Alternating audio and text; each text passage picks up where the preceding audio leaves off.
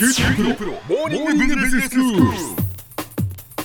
今日の講師は九州大学ビジネススクールでマーケティングがご専門の岩下仁先生です。よろしくお願いします。よろしくお願いいたします。先生今日はどういうお話でしょうか？はいあの今日はパッケージのリニューアルについて話を進めたいと思います。はい。であのパッケージなんですけども、うん。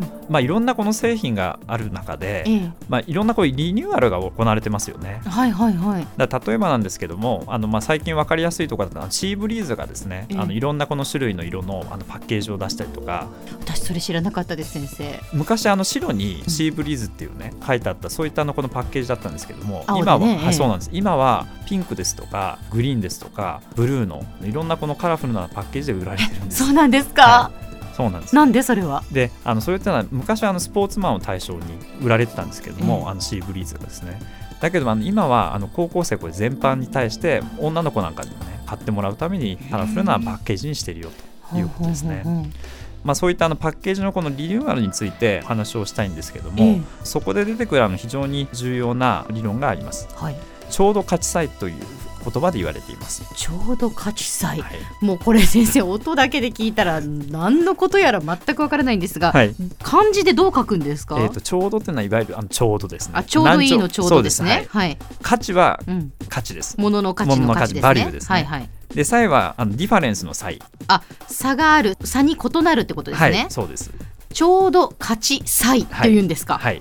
ほうでこのちょうど価値差異なんですけども、ええ。まあ、何かと申しますとパッケージのこの変更の違いを、うん。あの消費者が認識しするかしないかの行き地ですね。これをちょうど価値差異っていうんですつつまりパッケージの変更をしたかしてないかわからないぐらいのギリギリのラインってことですか？そうです。だからそのラインから上に出ると消費者はあパッケージをこれ変更したなっていうのに気づくわけです。はい。ですので先ほどのシーブリーズの例で言いますと、ええ。まあ、分かりますよね？パッわケーかりやす。くもパッケージを変更したなっていう例ですよね。でそれっていうのはちょうど価値差異以上で変えてるうん例ですね。うん。はい。あの一方でちょうど価値差異以下で変えるっていうのは消費者が気づかないように企業側が変える。パッケージのリニューアルです。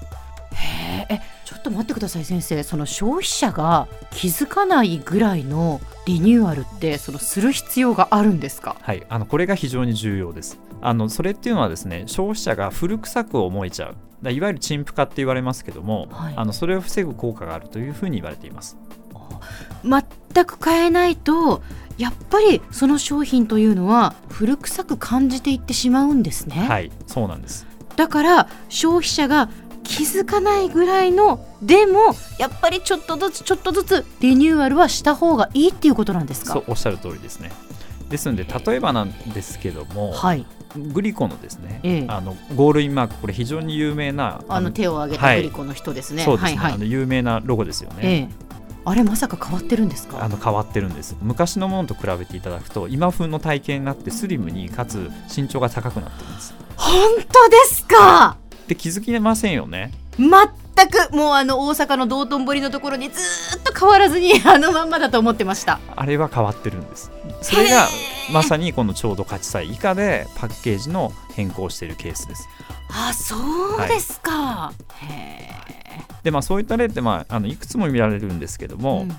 あのちょうど価値差異以下であのパッケージをあの変更する際のメリットなんですけどもあまあ、つまり消費者のその分かるところ分からないところギリギリの分からないなっていうところではい。変えていくメリットってことですね。そうそうですね、はいであのやっぱりこれあのあんまり大きいあのパッケージの大胆なこの変更をすると、うん。既存の買っていたお客さんが購入していた商品があの何なのかこれよく分かんなくなっちゃうわけですね。はいはい、ですのであの混乱を招いちゃうよと、うん。やっぱ変わらない安心感みたいなものはあるんですよね。そうです。ええ。ですので、まあ、既存のお客さんに商品をもう一回こう認知してもらえるうん。というのがあの1点目であります。はい。であの2点目なんですけどもデザイン自体がですね独自の記号になるということです、まあ、ですのであの先ほどのゴールイン君だとあれがやっぱりあの商品自体の独自性というものを発揮しますよね、うんうんはいそうですね。もうはい。一発でグリコって分かりますよね。ですよね。ええ。ですんで、あの2つ目として、デザインの資産としてのあの役割をあの果たすことができるよっていうのが2点目でまああります。はい。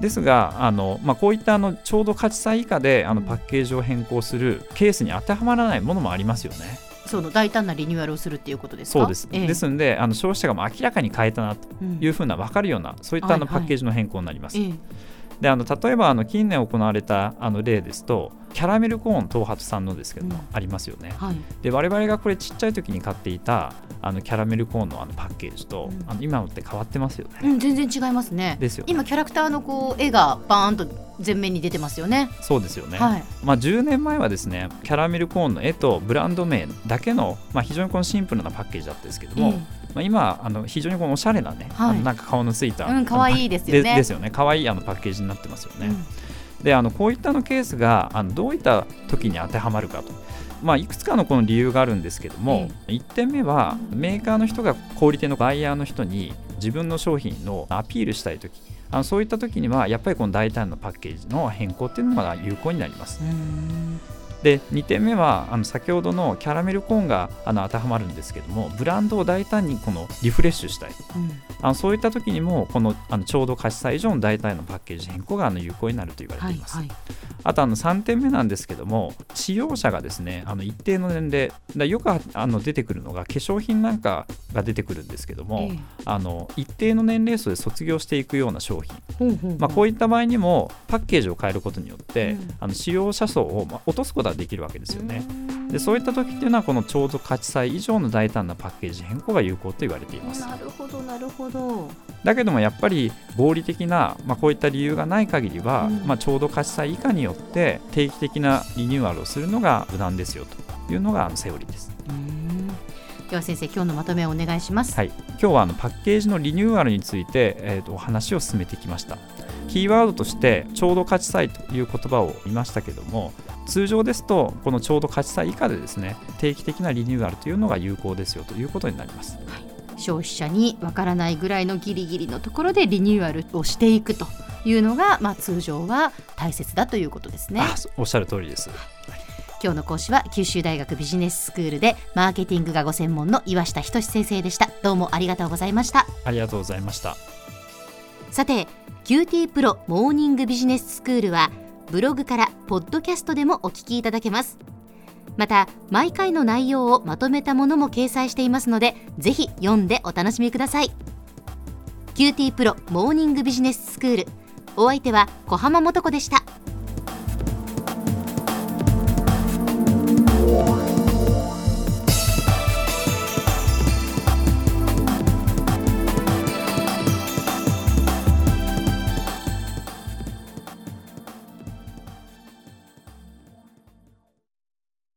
QT PRO は通信ネットワーク、セキュリティ、クラウドなど QT ネットがお届けする ICT サービスです。